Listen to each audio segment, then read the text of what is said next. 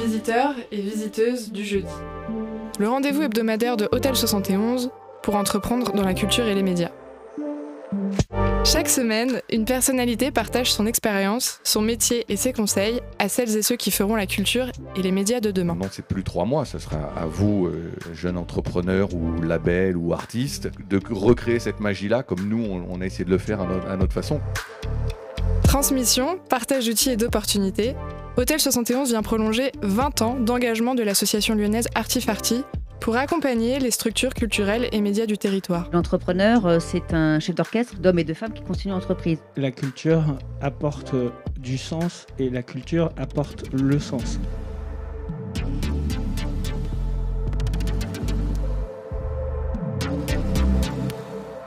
Visiteurs et visiteuses du jeudi, c'est une heure de discussion libre avec un ou une invitée au parcours inspirant et ça commence maintenant.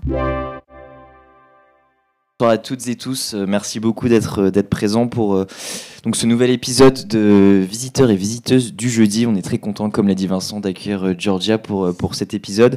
Donc Vincent a rappelé a rappelé un petit peu déjà bah, le, ton long CV, Georgia, ton passage à Sonar, euh, Shisetsu, la, la coordination bah, de Reset plus récemment, le, le mentorat sur lequel tu travailles, le consulting, enfin beaucoup de choses sur lesquelles on va revenir euh, tout au long de, cette, euh, de cet échange. On prévoira un temps de questions à la fin évidemment, donc si au cours de la discussion il y a des questions qui vous viennent, n'hésitez pas à, les garder en tête et puis on, prendra un temps à la fin, on fera circuler un micro pour que vous puissiez poser ces, ces questions-là. Euh, et on va commencer tout de suite, Georgia, si tu, si tu veux bien. Always ready. Voilà, donc le, un petit peu le, sur ce format, on a l'habitude de poser la question un petit peu du parcours de, de nos invités.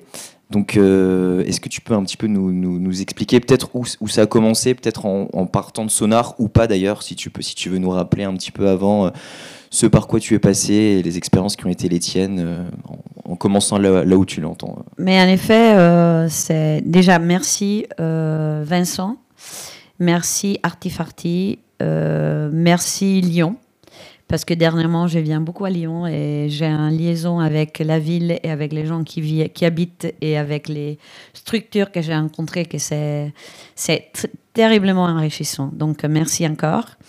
Euh, l'histoire est longue parce que j'ai 57 ans, mais euh, c'est vrai que quand tu prends les 25 ans que j'ai passé à Sonar, euh, qui sont évidents pour tous, les Sonars, si quelqu'un ne connaît pas, c'est un festival de musique électronique et, art, et art multimédia à Barcelone. Ça existe depuis le 1994. J'ai rentré dans l'organisation qui était très petite en 95 et euh, j'ai tout fait au commencement. Tu n'as pas des titres euh, genre euh, département de com.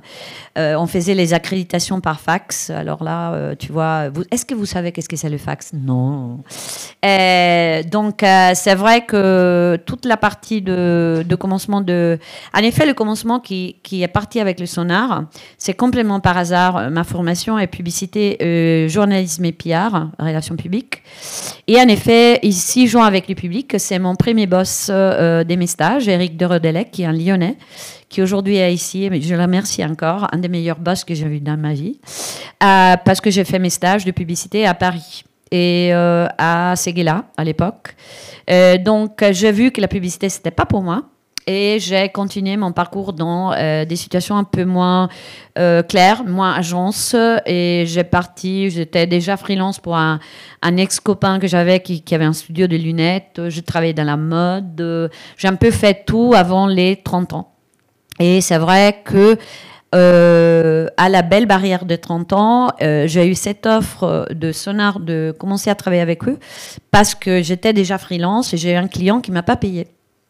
Et donc, euh, je dois à ces clients que je hais euh, la chance de rentrer dans le festival Sonar. Euh, c'est vrai, il faut le dire. Tu vois, je ne suis pas rentrée à la musique parce que je voulais. Je ne suis pas rentrée à la musique parce que c'était mon, c'était mon désir. J'étais, je viens d'une famille très musicale, orientée dans le jazz. Je connaissais beaucoup de musique, mais je voulais vraiment pas travailler en musique. Et finalement, ils m'ont appelé pour, pour à l'époque, et, aussi pour les jeunes, ça va être génial. Euh, je travaillais avec ce qu'on appelait le design assisté par computer, qui étaient les premières maquettes des catalogues et tout ça assistées par computer avec les Mac. Et c'est pas là maintenant, ça, ressemble à quelque chose de très normal, mais les Macs ça coûtait une fortune. Et donc mon père avait investi dans un Mac pour me permettre de faire cette boulot, qui était euh, offrir la possibilité de la mise en page par computer. Et je le faisais comme spécialisation. Il n'y a pas beaucoup de gens qui savent ça. Et, euh, et donc je l'ai fait pour Sonar pour le premier catalogue d'une 95. Et de là, euh, ils ont vu que je parlais six langues, euh, que j'avais beaucoup de dons des gens, on dit. Et donc ils m'ont, ils m'ont, ils m'ont dit pourquoi tu restes pas, et je suis restée jusqu'à ça fait un an et demi. Donc je suis assez fidèle comme personne, comme bosseuse, si jamais. Et, et donc au sein de Sonar, est-ce que tu peux rappeler un petit peu quelle était ton évolution au sein de, de la structure euh, j'avais écouté un podcast où tu parlais de booking. Est-ce que c'était au sein de Sonar que tu ah t'occupais du booking et donc Vincent, il le sait ça. Et après, tu as terminé donc Head of Communication. J'ai booké Détroit. J'ai booké la techno de Détroit pendant, je pense, plus de 3-4 ans pour euh, des boîtes en Espagne aussi en Europe. Et j'ai représenté euh, tous les techno DJ importantes entre les 95 et les à peu près avant les 2000. Je pense qu'Emika, euh, qui est la personne qui s'occupait après, il est rentré à 99, un truc comme ça. Donc j'ai passé ma vie euh, à l'époque. C'était un boulot très dur parce que c'est le booking sans portable. Donc euh, imaginez-vous. la contratation des artistes américains sans portable aussi, donc cancellation, avion, et surtout parce que c'est des artistes un peu comme le jazz, qui euh, gagnait pas assez aux États-Unis. En effet, il gagnait pas de tout. Et il venait en Europe et il gagnait beaucoup d'argent. Euh, Juan Atkins, Derrick May, euh, c'était que des hommes à l'époque. Il y avait très peu de femmes. Ça a un peu changé, mais pas si tôt. Et, c'est vrai que c'était un boulot très, très compliqué. En même temps, je m'occupais, tu vois, je m'occupais des, des, directeurs parce qu'on était quand même sur la même ligne. Euh, on était 8 ou 7 ou 9 max euh, et on faisait tous endormir. Euh, parce qu'évidemment, ce que je pense de la technologie, et tu sais que j'adore la technologie, c'est que finalement, a facilité notre travail d'une façon incroyable. Parce que là, vraiment, je faisais 350 accréditations presse par fax, individuel, envoyées comme ça. Tout, tout, tout, et donc, ouais, euh, c'est-à-dire la technologie, euh, l'entrée de la technologie des computers, des portables. Moi, je suis un early adopter. Adopter et en tout. Et je sais que dans ça, ça a changé la, façon de travailler. Et après, évidemment, j'étais euh, focalisée en, com. la presse pour Sonar, c'était fondamental et on a eu toujours un des festivals les plus visités, surtout dans les 2000, euh, par la presse internationale, on est arrivé à avoir 900 journalistes accrédités en international. Il n'existe plus 900 journalistes en presse euh, spécialisés là maintenant. Mais sur une édition, tu avais les, les Sur une édition, Et là, j'avais des, structures, euh, j'ai commencé à avoir des structures de deux, trois personnes qui m'aidaient. la possibilité de rebalancer tous ces journalistes sur les sujets et la possibilité aussi, n'oubliez pas que, euh, évidemment, tous on sait que la techno était directement liée à la drogue. Et donc, on a beaucoup travaillé sur l'explication le, de la techno dans les grands journaux, euh, sur l'explication de la fête, de la, de rave, euh, toute cette constitution d'images qu'on devait refaire ou faire ou construire des zéros parce que vraiment, on a eu des attaques euh, brutales dans lesquelles il y a une anecdote euh, principale que tout le monde va adorer, qui est en des images qu'on a eues au sonar, c'était Maradona, Diego Maradona, connu comme le roi de football, mais aussi le roi de la coke. Et donc, euh, évidemment, le jour qu'on a choisi ça, les directeurs qui étaient les directeurs artistiques, mais aussi les directeurs du sonar, ils sont trois, il avait décidé absolument d'avoir Maradona dans l'image. Cette image a passé dans le monde entier. C'était en Italie, il y avait des gens qui pensaient que c'était l'image d'un saint. Ils me volaient les, flyers de la main parce que c'était comme avoir l'image de Santo Maradona. Mais en même temps, toute la presse, il disait que nous, on avait fomenté l'utilisation de la cocaïne entre les jeunes parce qu'on avait utilisé l'image de Maradona. Donc imagine-toi contre quoi la relation publique et la communication à l'époque, on luttait pour, euh, pour garantir que c'est le boulot qu'on faisait, c'était pris au sérieux et aussi pris au sérieux dans le milieu de la culture. Et donc, relations presse, est-ce que tu peux un petit peu plus détailler les, le, quotidien, ou enfin, en tout cas, quelles étaient tes grandes missions et les grands sujets sur lesquels tu travaillais euh, en tant que directrice de la communication, justement, d'un grand festival comme Sonar? Parce que c'est un festival aussi qui a des éditions euh, à l'étranger, euh, sur d'autres continents. Il y a eu Istanbul, Hong Kong. Là maintenant, je suis pas là, mais normalement, il y avait plus de 60 villes qu'on avait visitées. on avait commencé avec 10. après, c'est vrai que le souci, c'est pas quand tu arrives dans un pays, parce que le pays a déjà quelqu'un qui travaille sur la presse locale. C'est plutôt quand tu. Pour moi, le boulot le plus important, c'est dans ton, dans ton pays. Et le fait que je n'étais pas catalane, c'était plus facile parce que c'est comme ça qu'on a partagé la presse nationale. Et dans national en Espagne, tu entends l'Espagne et la Catalogne et l'international. L'international, pour moi, c'était mon, truc. Euh, et, c'est en effet diffuser euh, cette valeur dans laquelle je croyais et je crois profondément, qui est euh, la musique électronique, l'art multimédia, toutes les technologies applicables à, la musique et le fait que la musique soit faite par des computers, c'était un des trucs qui, en effet, à l'époque, c'était genre choquant. Et donc, il y avait tout un discours que j'aimais beaucoup, qui était retrouver qu'est-ce que c'est la musique et, on a travaillé avec plein de. dans lesquels un des magazines les plus beaux, je suis encore très copine avec les fondateurs, qui est The Wire, en Angleterre. C'est une euh, magazine papier qui s'occupe euh, de tout qui n'est pas euh, le pop, le rock et le plus écoutable du monde, mais qui est un magazine qui, qui était les premiers magazines qui est venu au sonar de l'Angleterre. Nous a mis sur le map de la musique électronique parce qu'il était un très, très influenceur. Euh, c'était le premier influenceur dans ces cas-là. Et après, euh, on a continué euh, à être, évidemment. Après, on a toujours expliqué, tu vois, les sonars. Le, secret du sonar, c'est pas ce qu'on faisait, mais c'est quand on le faisait. Pour moi, c'est le timing dans lequel on faisait.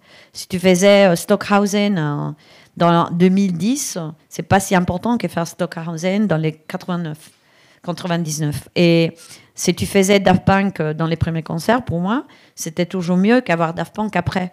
Puisque c'est quand même un showcase d'une écoute consciente et d'une direction artistique qui, qui c'est pour ça qu'il s'appelait Sonar en effet, non? Qui avançait les sons avant que les sons arrivaient à la foule, massivement. Et après, évidemment, là, après le 2008, 2010, même, même s'il y a eu une crise et tout ça, euh, c'est vrai que c'est la massification de la culture électronique. Et donc, euh, tu as plus de festivals, tu as plus de compétences, tu as plus unique, euh, c'est plus difficile à vendre. Et ça rentre dans euh, la dimension, on a parlé aujourd'hui avec certaines personnes avec lesquelles on a fait le workshop, ça rentre dans la, communication digitale des réseaux, donc tu rentres dans des cibles vachement plus grandes et tu as vachement plus de... Avant, il y, a, il y avait, c'est pour ça que Vincent est venu à Barcelone en effet, il n'y avait pas un autre festival qui faisait un festival dans la ville. Et les concepts qu'on avait discuté avec Vincent, c'est les festivals et l'urbain, la ville, et les espaces publics. Et donc c'est ça qu'on unit, euh, on a uni aussi euh, avec Sonar. Et je pense qu'il y avait une, discussion là-bas qui était très intéressante parce que les festivals, et encore maintenant, beaucoup de festivals sont hors la ville, euh, grandes grand structures de production hors la ville, etc. Mais nous, vraiment, on était collés à le fait de la réalité urbaine. Et pas nécessairement Barcelone. C'est pour ça qu'on faisait d'autres festivals, c'est parce que les villes nous demandaient de structurer un festival dans la ville. Et euh, tu as cité The Wire, qui a été un média que, tu affectionnes beaucoup. Et euh, on est justement bah, à Hôtel 71, qui est un incubateur de médias émergents. Euh, tu as cité le fait que lors d'une édition de Sonar, il y a eu 900 journalistes qui étaient présents, ce qui me paraît énorme quoi. Euh, et donc en 25 ans et même au-delà, comment tu as vu un petit peu, c'est une question très générale, mais un petit peu l'évolution de l'industrie des médias et notamment euh, pour les médias culturels et de leur relation avec euh, des festivals ou d'autres types de projets culturels. Est-ce qu'il y a des grandes tendances que tu as vu un petit peu se, dessiner au fil des années J'ai des grandes tendances et j'ai eu des grandes discussions aussi parce que ça ressort mon âme de journaliste quand tu vois euh, la décadence de la, de, la, de la presse spécialisée. Pas seulement pour des manques d'argent ou de structure, mais aussi parce que la presse spécialisée et la presse en général, les médias, ils ont une, grande crise de monétisation. Et donc, dans la crise de monétisation, tout le monde cherchait une façon de monétiser et oubliait le contenu. Et donc tout d'un coup, on traitait des gens, on a commencé avec euh, le grand mot de la viralisation. Et ces mots, c'était, euh, si tu veux, euh, c'était un peu la plague dans des médias parce que ça a changé la politique de contenu, tu vois. Et, ça a donné de, des, obstacles très très grands à, vraiment maintenir la niche. Et un des sujets qui, pour moi, c'est plus important de tient dans, les, dans la tête comme exemple de, de quoi s'est passé, et parfois les gens l'oublient parce que c'est encore vivant, c'est Vice. Alors Vice, c'était le média. Il n'y avait pas un autre média. Il faisait être Vice, c'est le millennial média. Et en effet, Vice, nous, on l'a jamais aimé parce que Vice, euh, et je connais beaucoup de monde, euh, même les boss, euh, pas les boss boss à New York, mais beaucoup de boss. Et moi, je trouvais que c'était quand même de euh, contenu publicitaire très euh, viralisé à travers déjà des datas, parce qu'ils étaient très bons dans les datas, et euh, dans la vente aux sponsors. Donc nous, on n'aimait pas qu'il soit un contenu pas payé, mais presque payé. Mais en effet, c'était un exemple de comment la presse, que tout le monde... Ah, c'était euh, magnifié dans une écoute et dans une, dans une optique qui était très, euh, qui me mettait très mal à l'aise, en effet.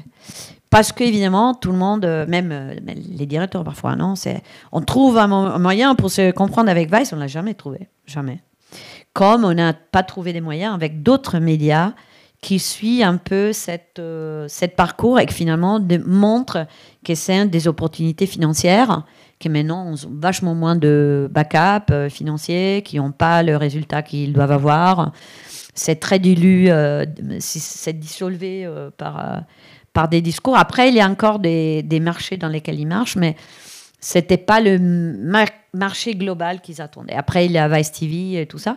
Et aussi parce qu'il y avait un ton de provocation que nous, on n'aimait pas. Moi, je suis jamais été dans la provocation, même si tous nous, on savait que c'était viral.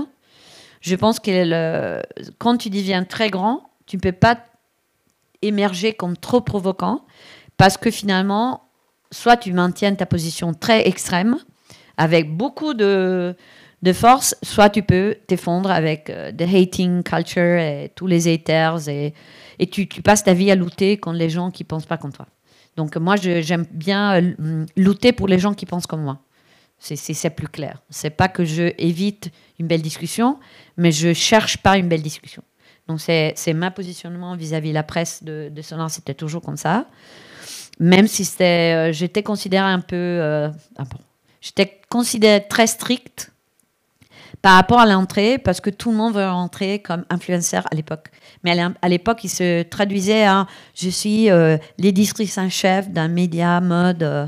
Donc ça, c'était le plus mauvais raison pour venir au sonar pour moi.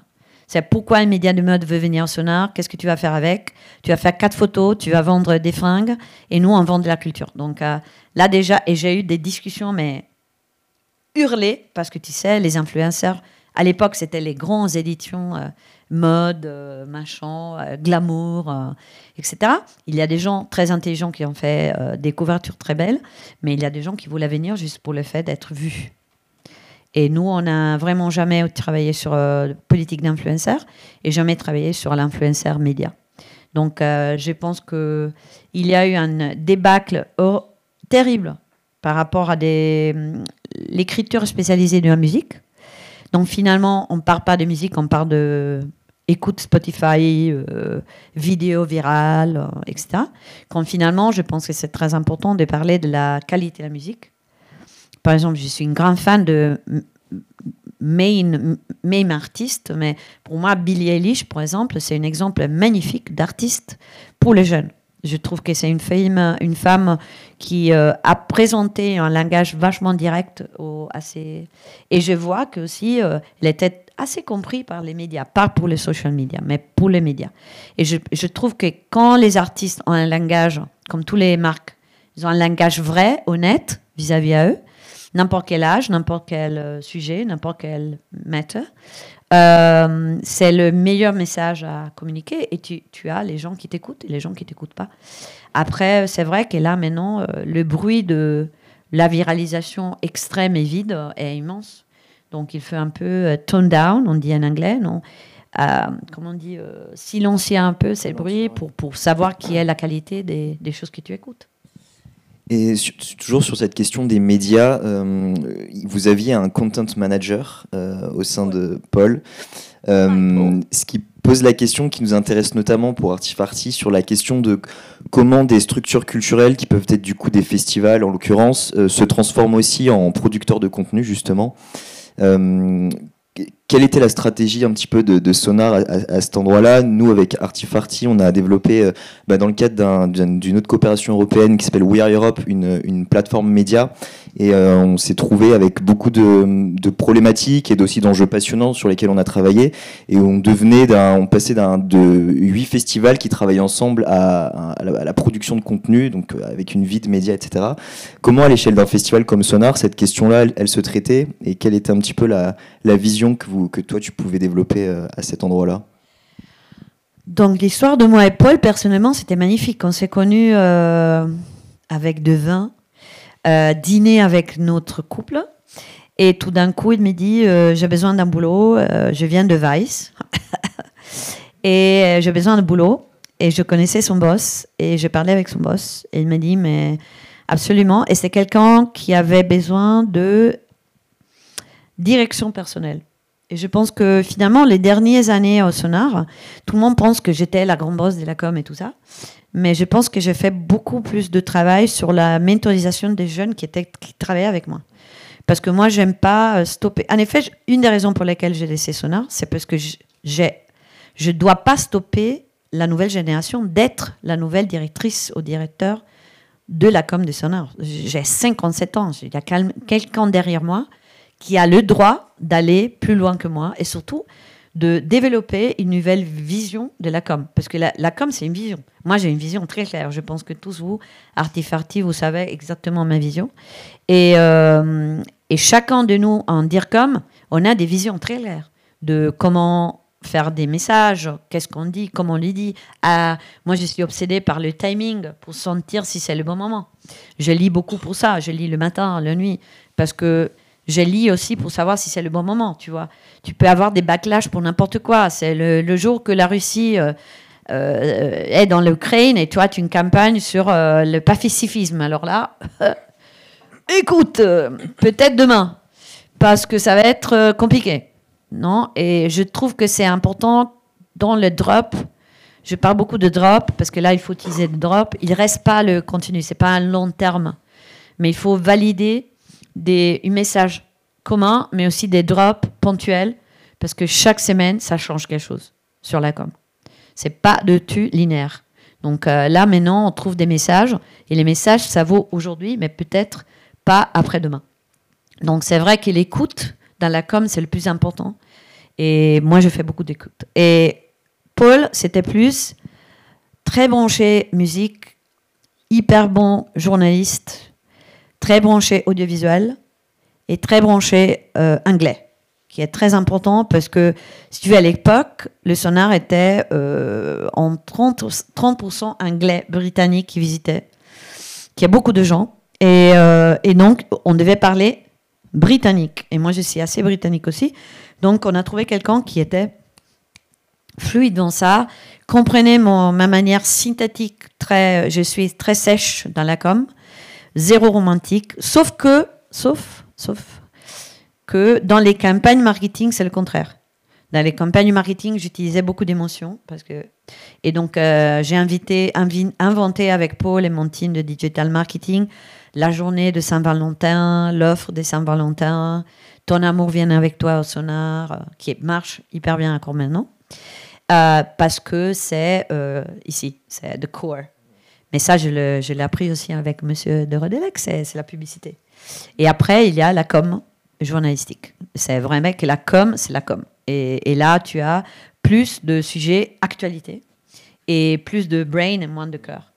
Et donc là, euh, dans l'enjeu, Paul, il a amené une vision journalistique très euh, actuelle. On lisait les mêmes choses, on n'aimait pas James Blake, par exemple. On ne le dit pas publiquement. Euh, mais on devait parler de lui.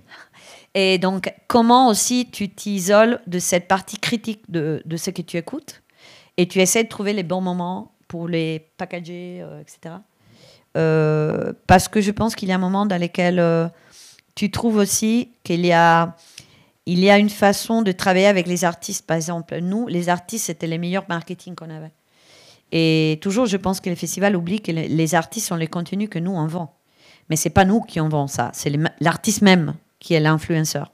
Donc c'est, on a beaucoup travaillé avec les artistes main, on a beaucoup travaillé avec les copains, on a travaillé beaucoup avec les gens qui étaient proches, parce qu'à la fin, c'est les gens qui croient dans le projet et qui s'y jouent dans les projets, ils croient dans le projet, même si c'est un moment euh, économique, mais c'est aussi un moment de, de foi. Faith. Merci Georgia. On va pa- passer à un, autre sujet, euh, une autre de tes casquettes, euh, qui est toujours connectée à, à la musique, euh, qui est le travail que tu fais aux côtés d'artistes, d'un artiste en particulier, euh, qui est donc Laurent Garnier. Euh, Est-ce que bah, tu peux expliquer un petit peu euh, à- au public ce que tu fais avec, avec Laurent Garnier combien, Depuis combien de temps tu travailles avec lui Voilà, un petit peu comment ça se passe de travailler avec un artiste que je pense ici tout le monde doit. Ça, c'est un peu quand tu as la conférence de presse d'une actrice et tout d'un coup, quelqu'un te demande quelque chose de très perso. Et c'est vrai que dans ces cas, c'est très perso. C'est, euh, on est très, très, très copains avec Laurent depuis longtemps. Depuis... Alors, l'histoire, c'est très belle, en effet, personnellement, je pense. Je suis tombée amoureuse de la musique de Laurent Garnier parce que moi, je venais du jazz et je commence à travailler au sonar. Et moi, tous les artistes techno et tout, c'est c'est pas de la musique, ça. Moi, tu vois, je viens de le, jazz, euh, vraiment Ornette Coleman, John Coltrane ou tout ça. et c'est- C'est quoi ça et tout. Donc, euh, eux, ils ont commencé à m'effiler des disques et dire non, non, non, mais il faut absolument que tu, tu vas adorer parce qu'en effet, c'est vrai, il y a une connexion vraiment, euh, même physique, entre les jazz et la techno et les musiques électroniques, même le house et tout ça. Tout vient, tout vient des rythmes africains. Donc, euh, tout vient de black music, donc c'est vrai. Et euh, tout d'un coup, je suis invitée euh, par un boss qui me dit absolument, tu dois venir. Tu viens, tu as pas envie, mais tu viens écouter tous les sets de ces DJ. Tu t'assois parce que je dansais même pas.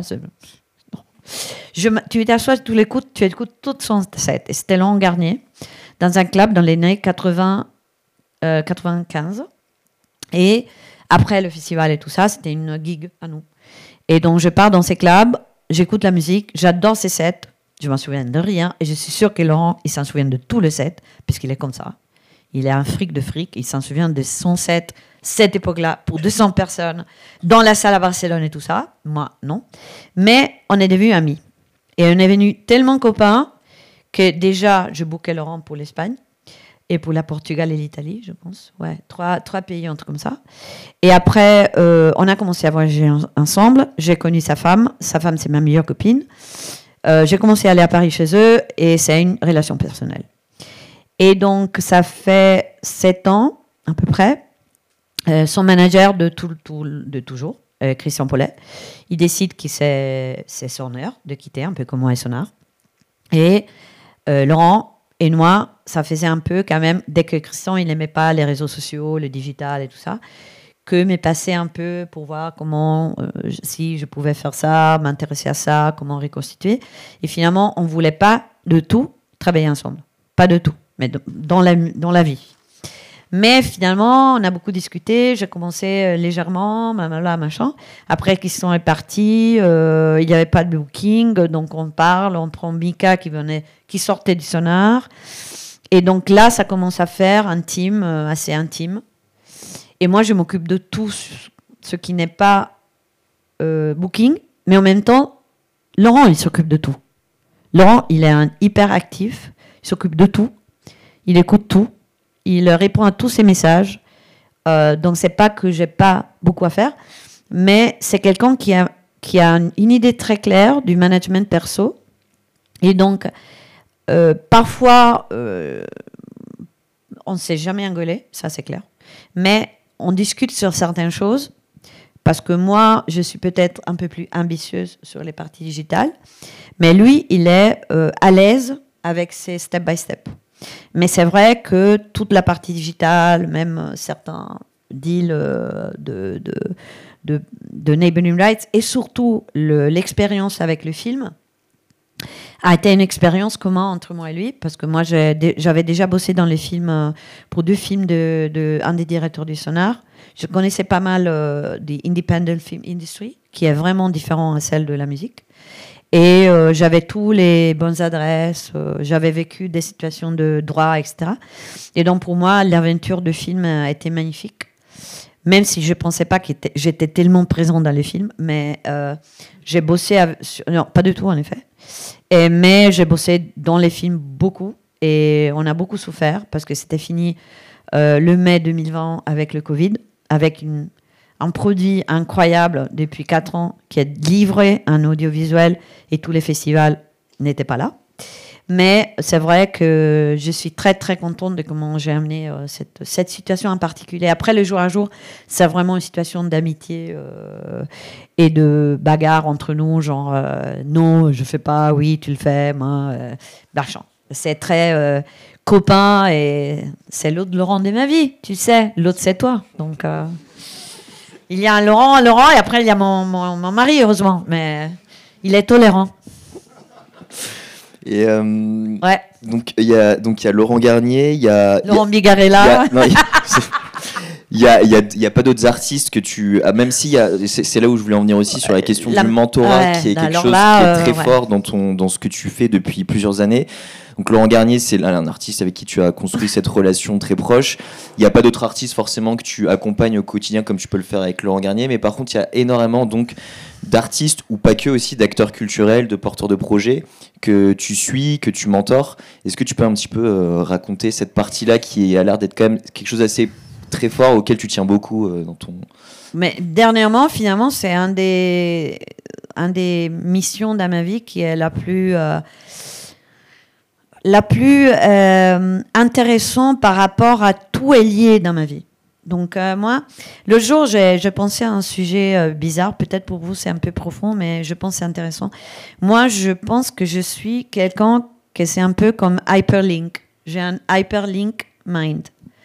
Euh, comment hypervinculé non, Comment on dit le ouais. je suis un hypertexte. Moi, je pense jamais quelque chose qui n'a pas une redirectionnement dans quelque part, qui est moi, je mentorise quelqu'un, mais je pense toujours à quelqu'un que j'ai parlé ici, et quelqu'un qui peut servir à recette, quelque chose qui peut servir à Laurent, quelque chose qui peut servir à mon mari, ou quelque chose que je vais refaire. Donc, j'ai euh, euh, c'est un peu euh, la situation neurale de l'Internet.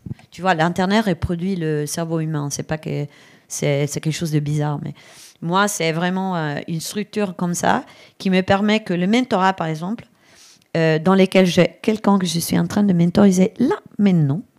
Pas, pas quelqu'un, plusieurs, mais là, par exemple, c'est pas vinclé avec Hôtel 71. Euh, c'est vrai que c'est un processus personnel de donner ma connaissance d'une façon que ce que j'ai, que je peux donner, partager, c'est une structure mentale qui ouvre certains chemins dans un projet. Ces chemins, après, doivent être par, pris par la personne, par le sujet. Mais l'important, c'est le structure qu'on fait, c'est purement, euh, c'est pas psychologique, c'est purement de travail. Évidemment, il y a des réponses psychologiques, euh, ça dépend comment tu te sens vis-à-vis de ton projet, etc. Mais ça, j'ai l'impression de, le travail du mentorat aussi avec les, les artistes, d'ouvrir la boîte de Pandora et de, avec eux et dire, mais ouvre la boîte et dans la boîte, il y a plein de choses que tu n'as pas observées, que tu n'as pas vues. Est-ce que tu peux utiliser ces chemins? Est-ce que tu peux les, les, les, profiter pour aller plus loin ou pour, euh, sincèrement, pour, pour avoir plus de stabilité dans l'idée que tu as de ta boîte? Donc, il y a beaucoup de discussions sur euh, euh, changement de profession, surtout after Covid. Alors, il y a eu pas mal, et il y a encore beaucoup de ça dans les femmes, surtout. Alors, il y a tout un problème de maternité blocage, euh, tu vois, penser que tu n'es pas bien pour le rôle, euh, manque d'ambition et aussi le, toit de, tu vois, le toit que tous on a eu. Donc il y a une perpétration de la culture de la femme qui nous oblige à penser on est encore en minorité, comment on y arrive, pourquoi on, arrête, si on veut répondre, qu'est-ce qu'on fait? Et dans ça, je fais beaucoup de boulot perso avec euh, les femmes, mais avec les structures et avec les artistes, c'est différent. Dans les artistes, évidemment, je suis vachement branchée, plus structure de qu'est-ce que je fais quand je lance l'album, comment je communique, quelles sont les structures, blablabla, dans des trucs vachement plus pratiques. Euh, en effet, j'ai partagé ça avec une artiste que j'aime beaucoup, qui est Glitter55, qui a présenté son live à Nuit Sonore cette année et qui j'ai euh, mentoré pour euh, pour euh, mentorisé pour Key Change, c'est le programme de la BPI à Londres qui c'est un programme de mentorisation des femmes et qui offre aussi une mobilité des, des, certaines femmes qui gagnent un concours pour pour partager et être accompagnée avec Change. Et après, je continue avec, avec eux parce que j'aime beaucoup les teams. C'est le management de filles jeunes. c'est elle qui est aussi une manageuse donc il y a plein de choses que j'aime parler avec eux. Et en plus, euh, sa euh, multiculturalité, ça m'intéresse beaucoup euh, pour entendre l'export d'un projet comme Glitter 55 hors la France, par exemple. C'est un challenge qu'on a envie de parler ensemble. Et ça, c'est vraiment mon, si tu veux, l'internationalisation. Comment on dit? Internationalisation. Exactement. Laurent Bigarella, c'est toujours à mon aide. de du communication, du message au de l'artiste, c'est vraiment mon, forté, si tu veux. Et tu as cité Key Change euh, et euh, sur la question justement de, du soutien aux, artistes femmes, notamment avec, euh, j'aimerais qu'on vienne à Shisetso, dont Vincent a, cité tout à l'heure que tu avais été, alors attends, j'avais noté, j'étais pas sûr d'intituler, membre fondatrice, c'est ça, de Shisetso Bon, je suis dans le board fondateur parce que j'ai, c'est un peu comme Sonar. En effet, l'histoire, c'est très proche de celle du sonar. J'ai beaucoup de, copains dans la vie et dans le monde, donc j'étais à Londres et tout d'un coup, deux copines. Moi, je voulais monter un network de femmes. Pas de, de femmes, pas vraiment de femmes, mais de copains qui parlaient de même sujet. Et tout d'un coup, un de mes meilleures copines à Londres, il m'a dit, mais il y a cette fille qui a fait ça et c'est un Google Group. Et on est, je sais pas, 200 100 et elle euh, travaille à Mixcloud, mais elle est rumaine, euh, tu vas l'adorer, elle est très jeune et tout ça. Pourquoi toi, avec tous tes contacts, tu l'aides pas à brancher? Donc oui, je me sens, je me sens très proche à Andrea, qui a fondé seule, comme beaucoup de structures dans lesquelles je suis euh, la maîtrise là maintenant. Et là maintenant, évidemment, on est sur 10 000 contacts entre tous. On a des structures dans, dans le monde entier on est sur en pause parce qu'on est très grand. Donc, euh, Andrea, elle a, elle a décidé de poser l'élargissement du network pour restructurer la gouvernance. Hein. Euh, mais euh, c'est vrai que j'ai poussé sur la création en France, en Italie, en Espagne, c'est moi, Barcelone, et après j'ai élargi à Chisetso Spain avec mes associés à Madrid à Valencia, Portugal avec Mariana, un peu tous les gens que je connaissais dans les pays dans lesquels je suis plus, euh, je suis plus présente, si tu veux. Mais oui, euh, et je pense que Shisetsu, euh, là maintenant, vous allez voir un film qui sort, qui est apparemment très bon, qui s'appelle She Said, qui explique l'histoire de MeToo et Weinstein et, et le, grand papier du New York Times qui a dévoilé l'histoire de abus sexuels, harcèlement sexuel de Weinstein.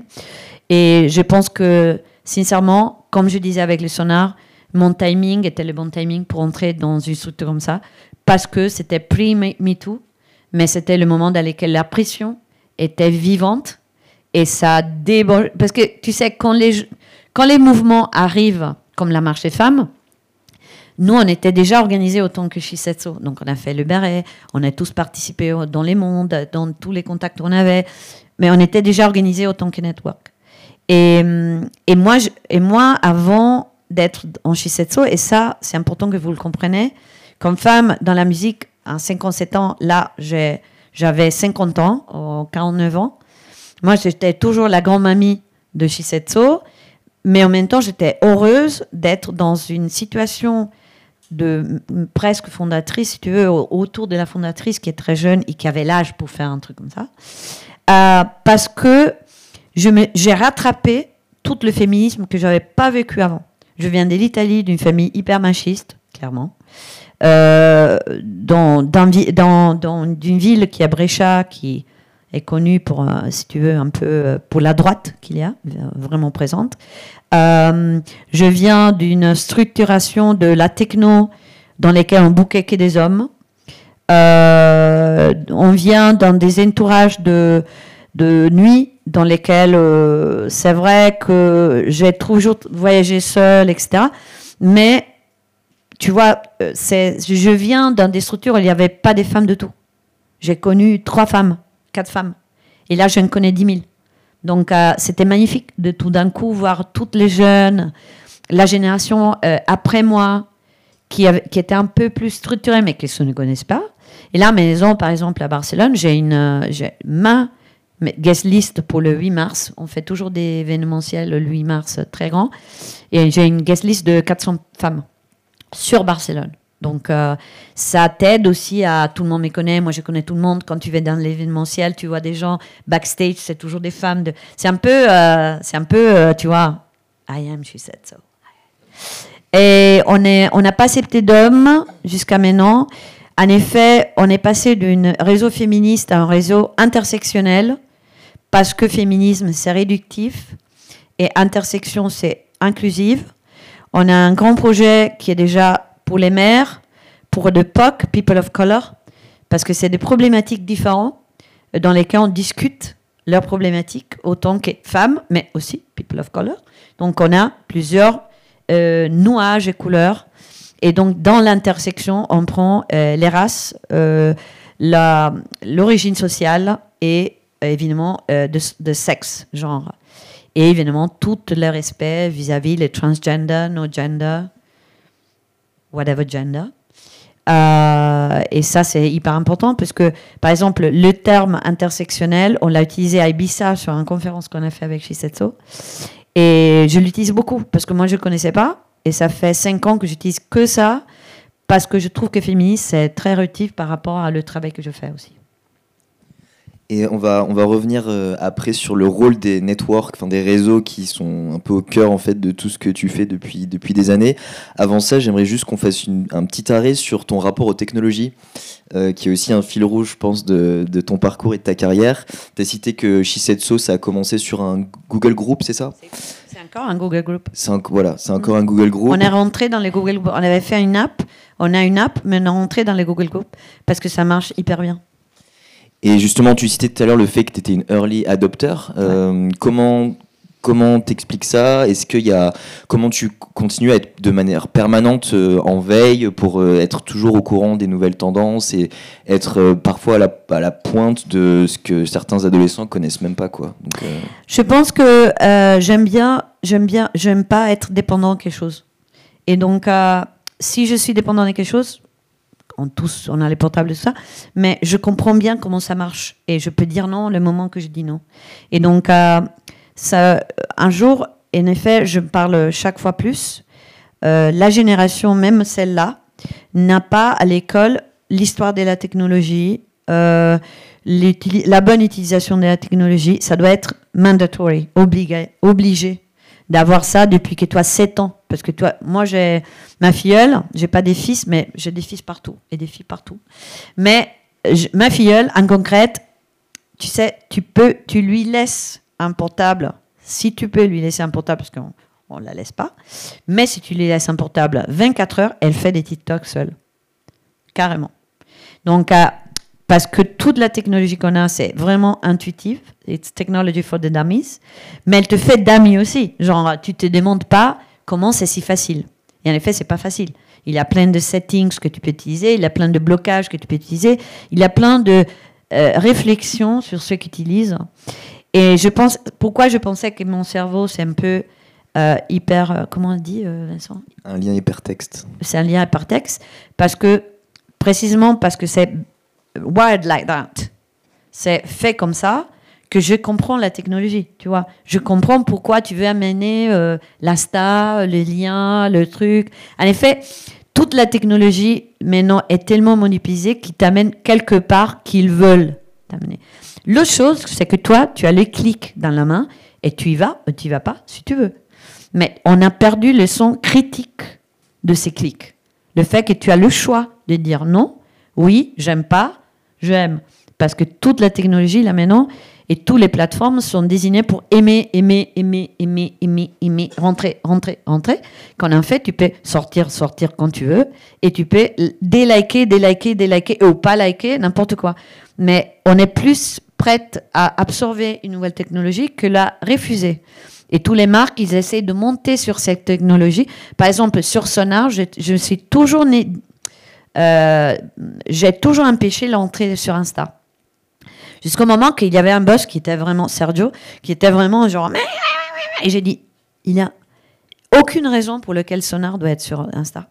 C'était vraiment le commencement des marques sur Insta. Et Insta, c'est un univers très fermé.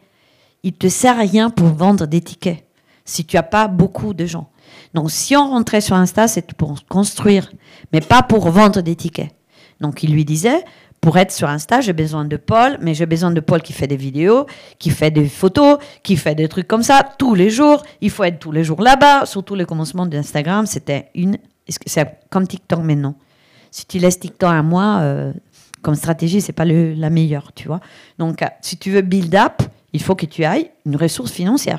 J'ai envie d'avoir ce mec qui travaille pour moi tout le temps et qui fait tout ça, mais il peut pas faire que ça. Il doit faire les plannings communication, il doit faire les copies, il doit faire ça. Et ça, ça peut absorber toute l'énergie. Parce que sinon, on donne toute l'énergie sur une plateforme qui n'est pas à nous. Et après, tu oublies la website, les newsletters, l'édito, les machins, qui finalement, c'est quelque chose qui est à nous. Donc, euh, c'était très important de maintenir, et encore, j'ai parlé aujourd'hui, de maintenir ce qui c'est à toi et ce que tu partages sur des, des canaux qui sont pas à toi de tout. Et c'est comme tu décides, avant c'était la, télé, non? Et là maintenant, ça revient la télé avec la pub. Là, c'est le grand trend de l'année prochaine, c'est la pub dans les télés, sur Netflix, Pluto, et surtout, donc la pub, ça va recommencer à fond. Et, mais ça, ça va changer quelque chose de profondément, que ça doit être assez viral et assez courte. Tu vas pas, soit tu fais la vidéo euh, géniale de génial euh, de la grande euh, voiture électrique avec et tu payes une fortune. Mais tu fais des mini-films alors. Mais là, quand la pub va rentrer à nouveau dans Netflix euh, en janvier, et, euh, et comme ça, vous payez Netflix 5 euros, 5 euros et pas 17. Donc euh, là, tout le monde va faire le changement et on recommence à voir les films avec la pub, oh, les films avec la pub au commencement final, et ça va devenir le, finalement la structure YouTube et tout le monde va dire euh, YouTube finalement il avait raison. Donc tout revient, mais en même temps cette digitalisation, est, tu la peux la voir, dans, tu peux la ressentir dans, dans, tout ce que tu vois. Et je pense que j'ai une...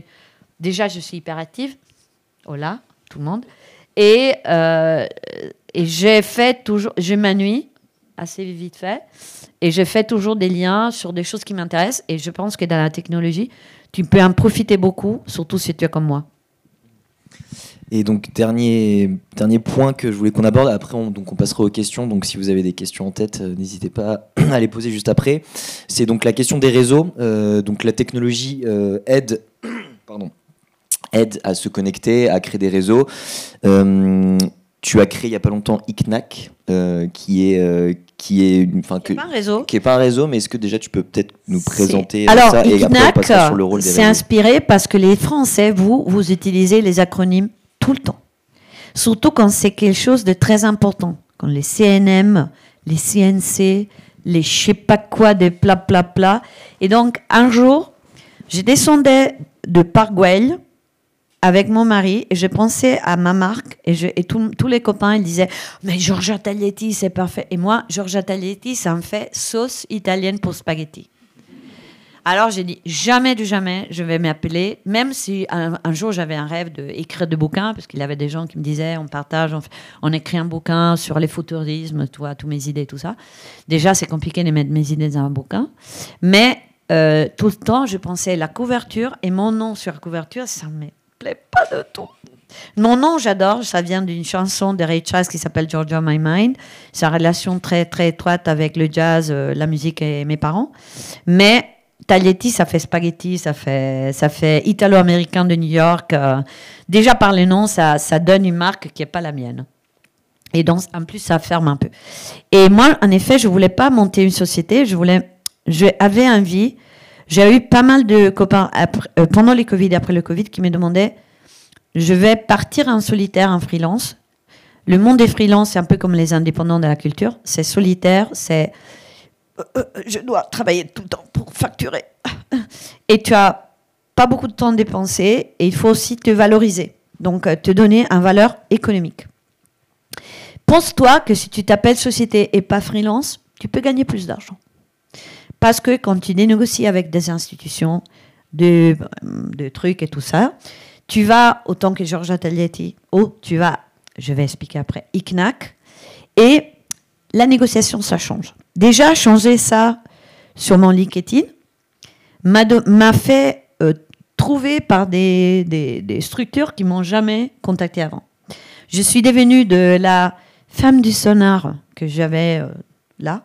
J'étais géo du sonar. C'était ça pendant 25 ans, j'étais géo du sonar. Après, je suis venue Georgia et ça tenait un an pour enlever l'étiquette sonar parce qu'il y avait quand même une grande historique. Et après, j'ai passé à ça en disant Georgia Taglietti, c'est plutôt mon mentoring, ma personnalisation avec les femmes, Shisetsu, tout ça. C'est la femme, et la femme avec son engagement, euh, si tu veux, culturel et politique, etc.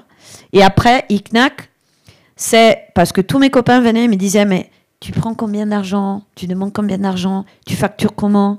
Et c'est comment les NDA et les contrats et les clients et tout ça?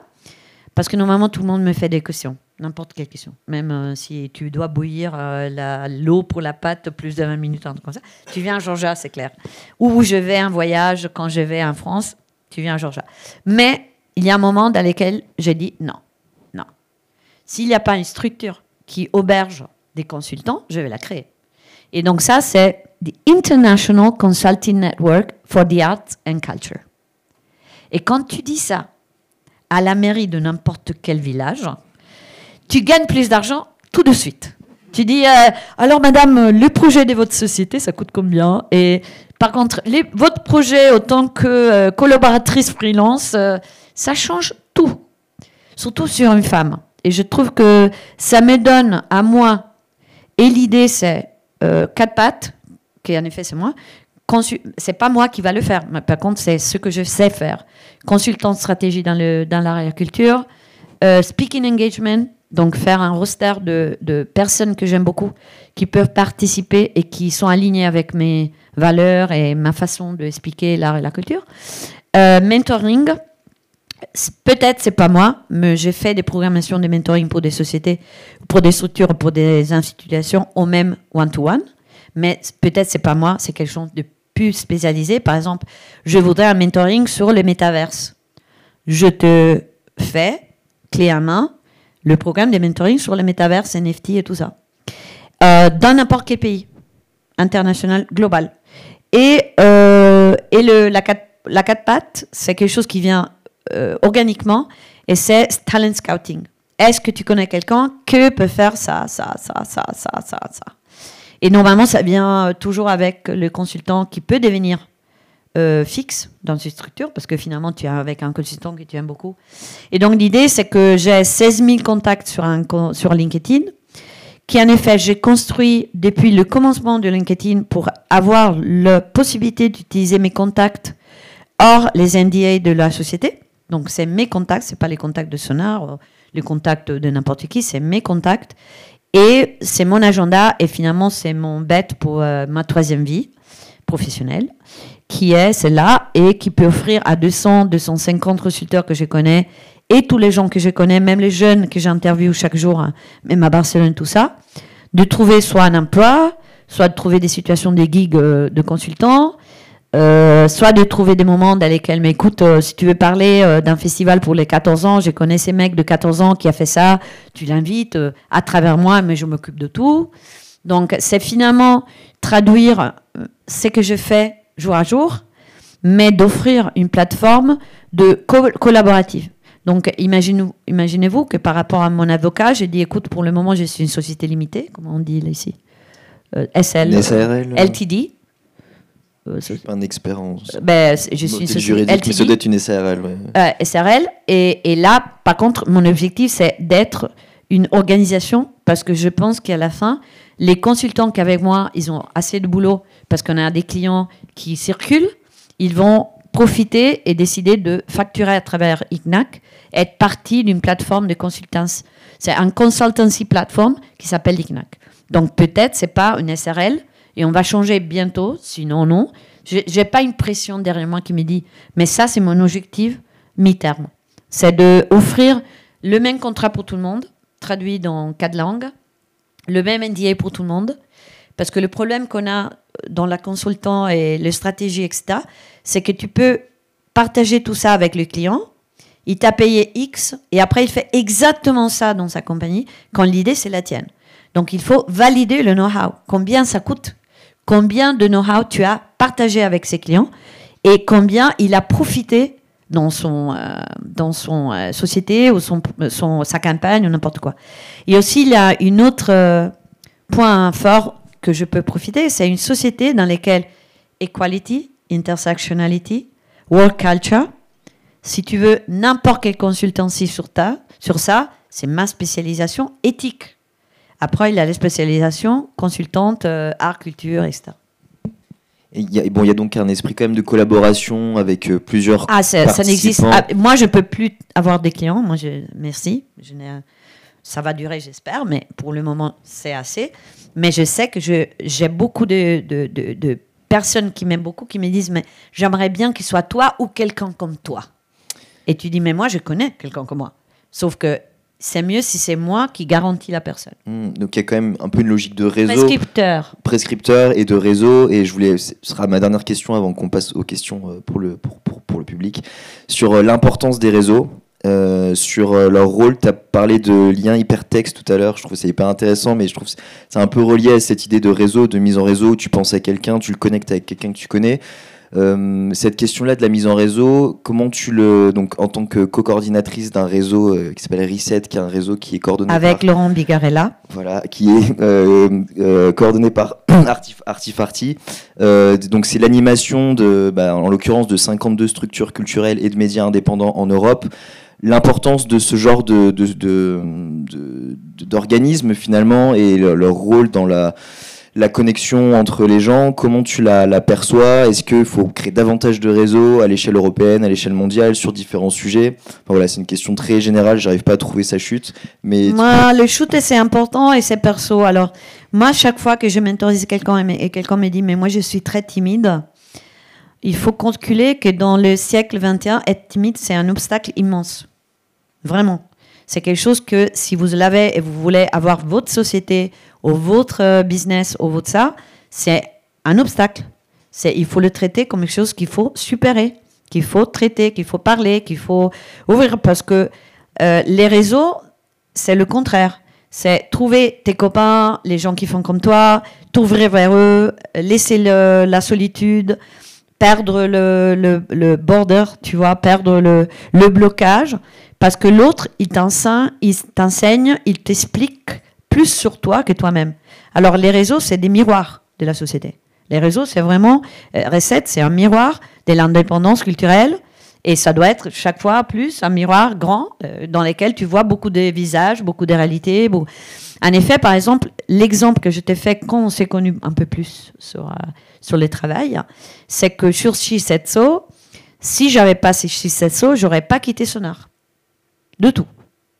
Pourquoi? Parce que je n'étais pas sûre que j'avais une garantie de connexion avec d'autres. J'étais tellement fixée, tu vois, la boss du sonar, la directrice, la boss de, com du sonar, la directrice com du sonar, que beaucoup de personnes n'auraient jamais compris qu'est-ce qui s'est passé par rapport à des discours qu'on a à Shisetsu, dans lesquels on est tous les femmes, on a des questions pour euh, quitter le, le travail, pas quitter le travail, machin et tout. Donc j'étais à l'aise en pensant, mais je vais trouver des alliés tout le temps, sur lesquels je peux discuter avec, je peux trouver un boulot, euh, etc. Parce que là, maintenant, on trouve des boulots avec les réseaux. On, grandit avec les réseaux. Les réseaux, LinkedIn, ils sont basés, leur élargissement, c'est un espace de recrutement immense parce que c'est un réseau des connaissances. C'est pas euh, que c'est un espace de recrutement. C'est à créer par rapport à la loi de Six Degrees of Separation. C'est ça, c'est la loi technologique qui a créé euh, LinkedIn. Et donc, euh, c'est cette loi qui permet. cette loi, c'est quoi? C'est que tu. Si- you are always peux- six degrees Oui. of separation from the other. C'est le fil, euh, le fil chinois rouge, mais dans la structure vraiment qu'il y a six euh, passages. Euh, en effet, on est tous relationnés dans le monde et c'est même euh, génétique, si tu veux. Mais là, c'est vraiment technologique. euh, LinkedIn, c'est basé sur la loi de Six Degrees of Separation. Et ça, c'est les networks. Et les networks, là, par exemple, avec Reset, potentiellement, tu sais combien on pourrait être? C'est toutes les réalités indépendantes, culturelles, dans toute l'Europe et beyond, and beyond, comme on dit aujourd'hui. Et tous les voisins. Mais en même temps, la réalité des réseaux, c'est euh, qu'ils te donnent une structure dans laquelle l'autre, il peut t'offrir la main. C'est pour ça qu'on l'appelle le network. C'est une, net, c'est une euh, red net. Un filet. Ouais. C'est celle qui te prend quand tu tombes. C'est pour ça qu'il s'appelle le network. C'est le, le filet qui te prend quand tu tombes. Tu as un network. Tu t'es travaillé une filet qui te prend parce que c'est tout ton euh, environnement de travail et des gens qui partagent euh, ta profession, tes salaires, ta situation, ta structure. Mais c'est pas un environnement perso. C'est un environnement. Là, par exemple, chez Setso, c'est un environnement euh, éthique. Et là, dans, dans les cas de recettes, c'est un environnement culturel. Mais qui croit, il y a toujours un- une partie éthique, qui croit dans l'indépendance. Euh, c'est pas que moi, je vais être dans un. L'autre jour, je, je t'ai partagé ça, juste pour finir sur recettes. On a fait un workshop qui était magnifique euh, à Barcelone. Et tu vois, beaucoup de filles qui sont venues à Barcelone, je les connaissais déjà pour Shisetsu. Parce qu'ils sont des structures indépendantes dans la musique. En plus, boss de leur, de leur entreprise. Évidemment, tous les filles, on se connaissait. Les mecs, non. Et il y a un des mecs, les jeunes, qui dit Mais, mais vous, vous connaissez personnellement toutes Pourquoi vous vous connaissez si tant? J'ai dit Mais pourquoi nous, on est dans un réseau qui s'appelle euh, et tout ça? J'ai dit Mais nous, on n'a pas ça. J'ai dit Bon, je vais pas, moi, créer euh, ou He said so. Mais, euh, et tu le fais toi-même. Mais c'est vrai que ils ont senti une connexion culturelle profonde, des connaissances de chacune. On savait déjà, tu vois, avec Lorraine Wispernot, qui, qui est notre, euh, un des membres de Recette à Barcelone, tout ça. On s'est connaît, on s'est partagé tous les problèmes, management, artiste, argent, on s'est parlé de tout. Et évidemment, je connaissais tous les enjeux. Et, et, de plusieurs en plus. Mais c'était bien qu'il parlait avec ça, avec d'autres personnes qu'on ne connaissait pas. Mais le mec, lui, il a fait une petite crise de Bon, bah, vous vous connaissez toutes, vous, hein j'ai dit, bon, euh, tu vois, euh, les, mouvements et les networks féminines et les networks en général, ça te donne, et c'est pour ça que j'essaie toujours de proclamer, euh, de, lutter contre la timidité, l'isolation, euh, de, trouver toujours des bons contacts quelque part euh, avec des structures comme, comme Reset ou comme Shisetsu ou comme euh, Consentis ou tu vois, n'importe quelle structure qu'il y a dans le monde là maintenant, d'agrégation de, de, de principes qu'il y a en digital et qui avant n'existait pas en physique. Donc les digital pour moi, merci, merci, merci les réseaux pour avoir nous permet d'être ensemble sans être ensemble. Merci beaucoup, Georgia. Enfin. C'est une excellente fin. Mais c'est pas la Together fin, without being together. parce qu'il y a encore euh, du temps pour des questions. Donc, euh, bah voilà, est-ce qu'il y a des questions euh, parmi vous? On a un micro qu'on peut faire tourner.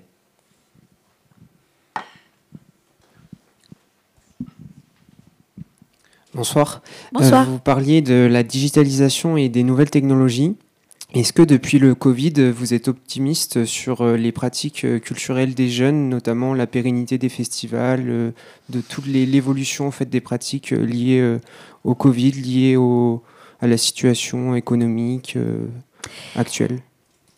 Je parle toujours beaucoup de ça parce que le 2022, c'est pas une réalité réelle.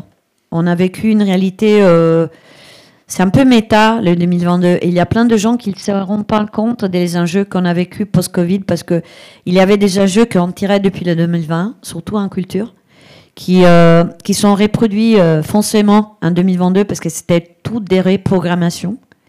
Donc euh, culturellement, tu n'as pas vraiment vécu la réalité. Donc, on ne sait pas encore euh, sur les tests. Et les jeunes, je parle beaucoup avec des réalités de club. Et les jeunes entre 14 et 16 qui ont eu deux ans de confinement, ils vivent vraiment très mal les, le comportement euh, culturel. Ils ne savent pas comment, comment, comment réagir, agir. euh. Euh, tu vois, c'était une année compliquée, très compliquée. Et en effet, une année très boyante euh, vis-à-vis, si tu veux, à l- euh, des attendance, non, au public, machin, jusqu'à septembre. Mais après, évidemment, ça, ça finit un peu. Hein. Euh, tout le monde avait envie de sortir, n'importe quel âge. euh. Après, je trouve que le focus sur les jeunes, c'est un peu, euh, c'est un peu négatif, en effet. Parce que les jeunes, ils trouvent, ils trouvent quelque chose tout le temps de nouveau. Et moi, je suis un peu jeune dans ma tête, donc ça m'ennuie de penser les festivals vont être toujours les festivals, les formats vont être toujours les mêmes formats. Alors, c'est l'enjeu des directeurs artistiques de la culture et des programmateurs de changer des formats vis-à-vis de la société. Donc c'est un des enjeux, c'est pas changer des contenus, genre euh, cet artiste ou l'autre artiste, mais c'est de s'adapter à l'organisme et les quantités de gens. euh, euh, Peut-être ça va plus marcher dans des, tu vois, les formats immersifs, trouver des trucs nouveaux. C'est, tu vois, être dans la culture, c'est surtout la culture, ça ressent l'actualité. Donc c'est pas que la culture est séparée de l'actualité. Donc la culture réactionne ou actionne des actions réelles sur l'actualité. Même politique, éthique, n'importe quoi. Donc on ne parle pas de la culture comme un asset que tu le vends, euh, genre euh, le cinéma. euh. Parce que moi, j'aime pas que la culture et la musique, l'art et tout ça soient vendus comme un asset. Genre, tu prends ça, tu la mets là, tu fais 40 millions d'entrées, et tu fais ça, et tu peux l'algorithmer, et ça. Tu peux le faire. Il y a plein de monde. Live Nation le fait, euh, tout le monde le fait. C'est un business. Si on reprend la fonction de la culture autant qu'on croit que c'est le, euh, cœur d'Artifarty, par exemple, c'est pas un objet. C'est un, une, euh, une, comment on dirait, c'est-à-dire c'est comme, me, parfois ils me disent, est-ce que la musique a le futur de la musique ou de l'industrie musicale? J'ai dit, alors le futur de la musique, c'est la musique va être là tout le temps. Ce n'est pas que ça va changer, n'est pas, c'est pas que les gens arrêtent de chanter, de faire la musique. C'est vraiment quelque chose qui vient dedans. Et la culture aussi, c'est inné, euh, innata. Ça vient de, tu dois faire la culture. Tu, euh, la culture, quand tu dis de l'appropriation culturelle, en effet, euh, c'est bizarre parce que ça vient un peu de ça. Parce que c'est vrai que on considérait certaines hum, choses qui n'étaient pas culture. Mais en effet, sont de la culture. C'est approprié par la culture. Donc, c'est vrai qu'il faut changer un peu comment on pense à ces mots, la culture. Et par rapport aux jeunes, par exemple, tu vas gagner beaucoup de public âgé. Parce que malheureusement, le monde est en train d'âger plus réjeu- euh, rajeunir. Donc, euh, quand tu es un programmateur, tu penses à tous les âges et à toutes les nécessités. Et c'est pas que le nouveau public, c'est plus jeune tout le temps. Tu peux retrouver de nouveaux publics au-dessus des 40 ans, hyper intéressant. Et après, qu'est-ce qui va passer, par exemple, avec la musique classique, qui est en train de faire l'angoisse parce qu'ils savent pas qu'est-ce qui va passer dans leur, euh, dans leur évolution dans les futurs.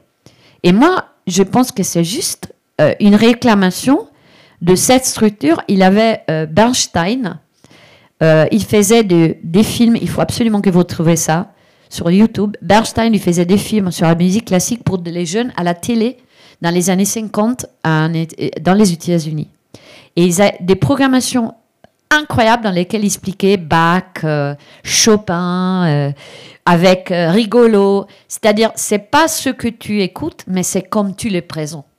Et ça, c'est l'obligation du promoteur, c'est l'obligation de quelqu'un qui fait ses boulots. Et là, il y a eu des graves discussions dans les théâtres, dans l'opéra et tout ça, de comment présenter cet euh, spectacle, parce qu'il attrait les nouveaux publics, qui peut être celui de 40 ans qui n'a jamais touché un opéra, et celui de 14 que sa mère, elle adore l'opéra, elle connaît tout, mais elle n'a jamais eu la possibilité d'y aller, et c'est un peu ennuyant, tu vois.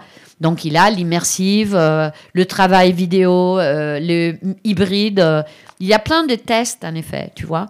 Et moi, je crois que, finalement, je crois que la culture va beaucoup utiliser l'audio, l'immersive et les six sens pour être vachement plus engageant, si tu veux.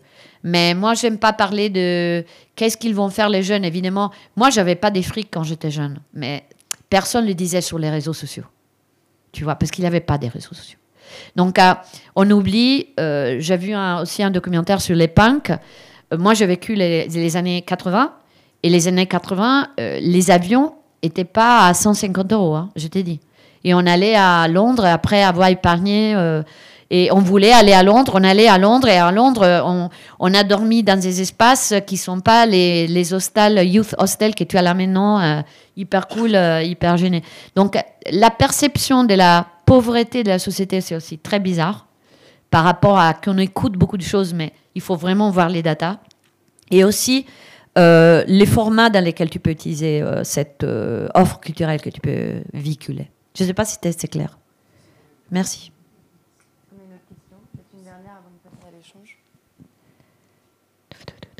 Ah mais c'est bien, j'ai laissé pas des questions dans la... Même Vincent, si tu as des questions, tu peux le faire. hein. J'ai dit pas mal de choses euh, qui, qui te concernent. Bon, bonjour. Euh, alors c'est un peu moins philosophique euh, malheureusement, mais c'est plus pour dire sur, sur les médias.